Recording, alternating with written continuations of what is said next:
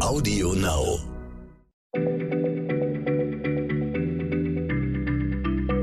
Schneller Schlau, der kurze Wissenspodcast von PM.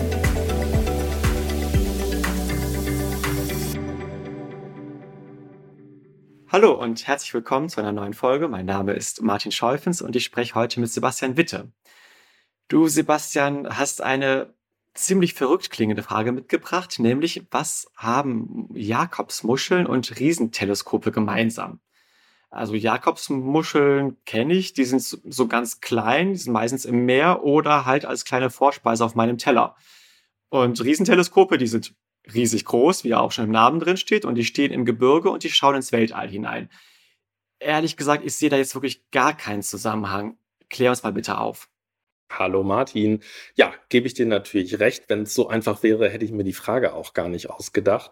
Äh, dieser Zusammenhang liegt nicht so ganz auf der Hand, äh, macht es aber vielleicht umso interessanter. Ich kannte das Phänomen, um das es heute geht, auch nicht, äh, bis ich mich neulich aber für unser Naturmagazin Wohllebenswelt mit der Jakobs- oder auch Pilgermuschel beschäftigt habe. Na, und um dich so ein bisschen auf die Spur zu bringen, was machen denn so große optische Spiegelteleskope in der Regel? Naja, also die schauen ins Weltall und die versuchen das Licht aus dem Weltall aufzufangen. Und weil das so ganz schwach ist, dieses Licht, sind sie extra groß, um ganz viel Licht einzusammeln und dann bündeln die das äh, in eine Richtung auf einen bestimmten Flecken hin und dann kann man dieses Licht aufsammeln und dann kann man weit entfernte Objekte im All erkennen. Ja, genau. Und Dazu, also zum Erkennen weit entfernter Objekte im Weltall, ist die Jakobsmuschel natürlich nicht in der Lage, aber das sei jetzt dann mal verraten. Ähnlich wie bei diesen Teleskopen geht's also auch bei der Jakobsmuschel um ganz besondere, erstaunliche Sehfähigkeiten. Ähm, Sehfähigkeiten bei Muscheln. Also ich stelle mir jetzt Muscheln immer so als weit zugeklappte Schalen vor. Da habe ich jetzt noch keine Augen gesehen. Und ich weiß auch nicht, was Muscheln, wenn die da so im Schlick rumliegen oder so im Wasser sind und dann so ein bisschen Wasser filtern, wozu die Augen brauchen. Mhm. Ja, äh, alles nicht ganz falsch. Also tatsächlich viele dieser Muscheln, die äh, harren da eher regungslos im Wasser aus, filtern Wasser. Ähm, aber äh, tatsächlich ist dieser Mantelrand, also der Bereich, wo dann die zwei Schalen einer Muschel so zusammenklappen, der ist bei den meisten Arten sehr sensibel und zumindest so hell-dunkel empfindlich. Ja, also damit, damit können die dann schon mal registrieren, wo ist oben, wo ist unten, wo ist es hell, wo ist es dunkel. Und bei schwimmenden Muscheln, die es ja auch zuhauf gibt, das sind dann so Kamm- oder Pfeilenmuscheln, äh, die benötigen dann natürlich nochmal viel genauere Informationen über ihre Umgebung. Und da ist der Mantelrand bei diesen Muscheln sogar mit Punktaugen, sogenannten Ozellen, besetzt. Naja, das, das mal so am, am Rande, wenn ich von schwimmenden Muscheln spreche, da ist die Jakobsmuschel äh, also ein besonders tolles Exemplar kann ich dir nur empfehlen, einfach mal bei YouTube nachzuschauen. Da gibt's ganz tolle Videos äh, von, von so beeindruckenden Jakobsmuscheln, wie sie sich fortbewegen. Und um uns die nochmal so vor Augen zu führen, das sind ja wirklich diese absolut schönen ikonografischen Muscheln, zwei ganz toll symmetrische Schalen mit so einer Rippenstruktur, 10 bis 15, manche sind sogar 20 Zentimeter groß. Naja, und wenn die sich also fortbewegen, zum Beispiel um vor einem Feind zu fliehen, ja, dann öffnen und schließen sie so ganz schnell ihre Schalen, wie so ein klapperndes Gebiss, wenn man so will, mit einem kräftigen Muskel und dadurch erzeugen sie einen Wasserstrahl und stoßen sich also fort. Du wächst gerade wunderbare Bilder in meinem Kopf, wie so ein Gebiss gerade sich durchs Meer bewegt. Ich wusste gar nicht, dass sich Muscheln bewegen können. Das ist echt krass. Aber dann verstehe ich auch, wenn die sich bewegen und wenn die vor Feinden fliehen müssen, dann müssen die auch sehen können. Ja, äh, klar. Also man, man, kann natürlich Feinde auch erriechen oder man, man kann sie durch Vibrationen erspüren. Äh, riechen kann die Jakobsmuschel übrigens auch toll, wäre nochmal ein ganz anderes Thema.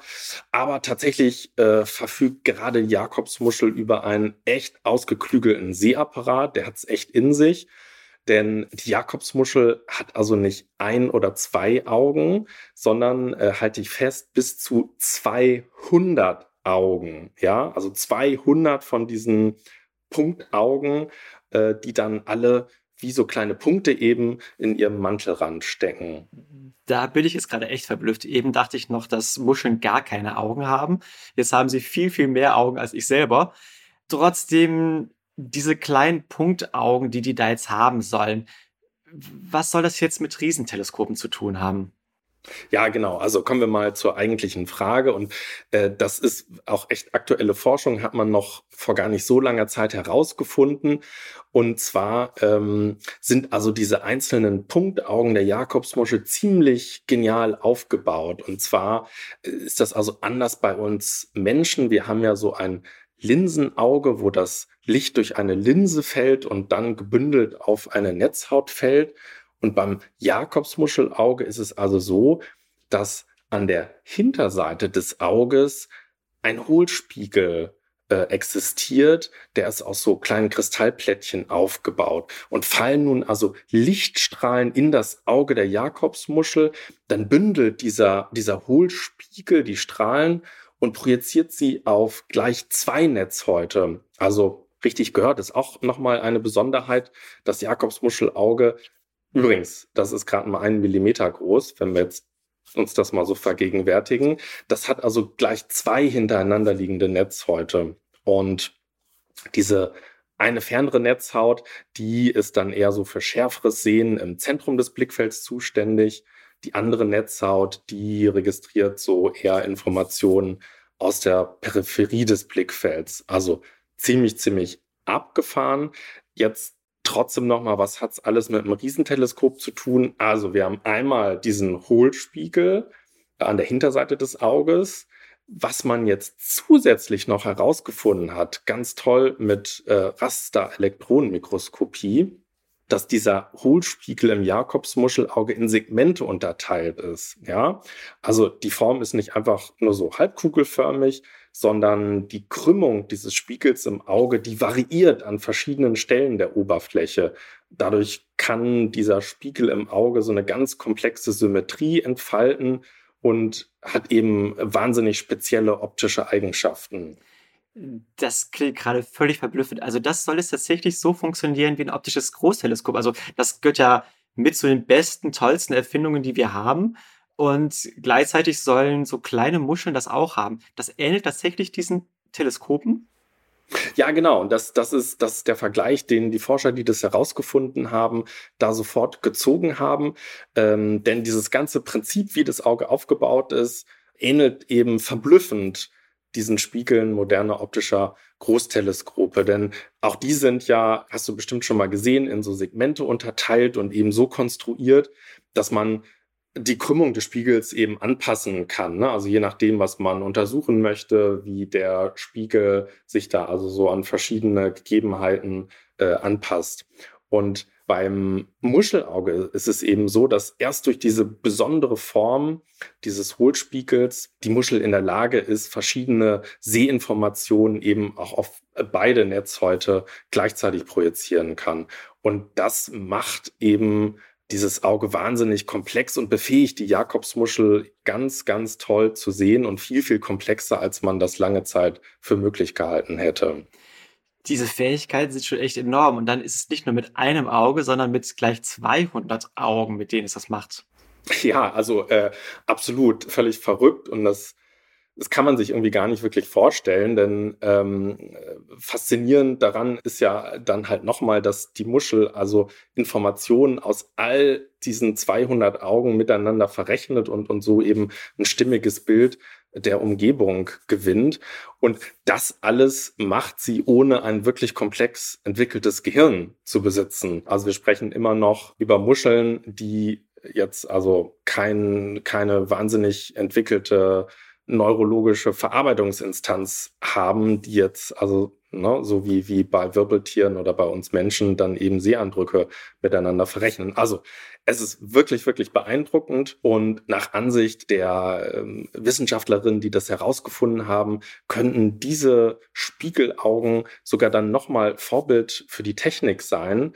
Nämlich äh, könnten sie den Weg zum Beispiel zu so neuartigen eher so biologisch inspirierten optischen Kameras und Sensoren sein. Das fände ich großartig, wenn das möglich wäre. Nur ehrlich gesagt, jetzt glaube ich, das nächste Mal, wenn ich so eine Jakobsmuschel vor mir liegen habe auf dem Teller, ich werde schon ein bisschen befangen sein, wenn ich das essen soll. Ja, das, das geht mir genauso. Ich, so ein bisschen kann ich dich beruhigen, dass, also das, was man da so als, als kleine runde Scheibe auf dem Teller liegen hat, das ist dann tatsächlich nur der Schließmuskel äh, der Jakobsmuschel. Das sind dann nicht Teile des raffinierten Sinnessystems, aber man wird schon sehr ehrfürchtig und ähm, sollte sich tatsächlich fragen, was man da einfach so verspeist. Ja, das finde ich auch. Also wenn man manchmal denkt, wie großartig der Mensch ist und wie fantastisch seine Erfindungen sind, und dann zu erfahren, dass so eine kleine Muschel das auch macht, und zwar 200 Mal, da wird man schon ein bisschen demütig. Äh, aber auch spannend, dass die gleiche Technik an ganz verschiedenen Orten genutzt wird. Also um entweder das schwache Licht aus dem All aufzufangen oder das schwache Licht im Wasser, dass man da an zwei Stellen auf die gleiche Idee gekommen ist, auf die gleiche Lösung. Das finde ich großartig und faszinierend. Vielen Dank, dass du uns davon erzählt hast und euch vielen Dank fürs Zuhören. Tschüss. Ciao. Schneller Schlau, der kurze Wissenspodcast von PM.